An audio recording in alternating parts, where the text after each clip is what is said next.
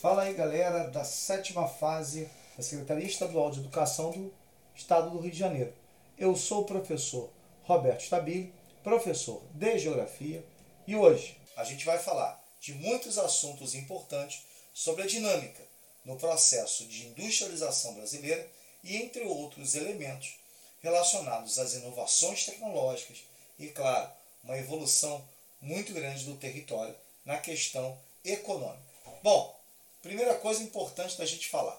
Quando inicia o processo industrial brasileiro? O processo industrial brasileiro começa no século XIX e se estende até o século XX. Na verdade, o nosso realmente, o nosso real processo de industrialização, ele vai se consolidar somente, somente mesmo, no século XX, nos meados do século XX. Isso traz algumas informações bem interessantes para a gente levar em consideração. Primeiro pelo seguinte, o nosso processo de industrialização ele começa com o que nós chamamos de substituição das importações. Na verdade, tudo começou pelo seguinte: ocorreu a crise de 1929 e nessa crise de 1929, como nós vendíamos muito café para os Estados Unidos, os Estados Unidos parou de comprar o café brasileiro. E qual é a nossa economia? Qual era a nossa economia fundamental? Era o café. Lembra da política do café com leite no início do século XX? Café de São Paulo, leite de Minas Gerais. Os presidentes trocavam sempre entre São Paulo e Minas Gerais, mostrando muito bem a força não só do café, mas do processo do agronegócio brasileiro, do Brasil agro, é, como a gente pode falar assim, agroexportador. Então, a característica fundamental era essa. Então, até esse momento, apesar da gente ter o Barão de Mauá, que favoreceu muito isso, até é, se falar muito sobre a questão de você ter é, a ferrovia, é, os primeiros passos da indústria. O Brasil já tinha indústria, sim, uma produção pequena. Mesmo assim, o Brasil ainda vivia do café. Em 29, com a crise, os Estados Unidos parou de comprar o café brasileiro. Então, o que aconteceu? Bom, o que aconteceu é que a gente passou a olhar o café de uma outra forma. Café ajudou a industrialização, foi a base industrial. E aí, certamente, certamente, o café passou a ser um financiador da indústria. E a indústria começa a crescer através de um sistema chamado substituição das importações, como nós falamos anteriormente. Como é que é isso?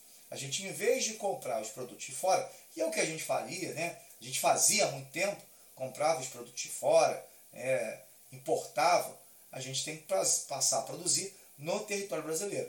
E foi isso que aconteceu, principalmente com a chegada das multinacionais. E isso nós falamos lá no outro podcast quando eu falei da entrada das multinacionais automobilísticas. Isso tudo foi muito importante para o território brasileiro. Claro que foi.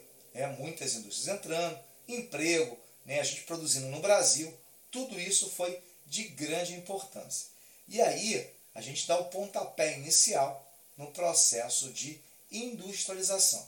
E essa substituição das importações se caracteriza por isso, pela entrada das multinacionais, a produção no território brasileiro e a gente tentando não depender mais do capital externo.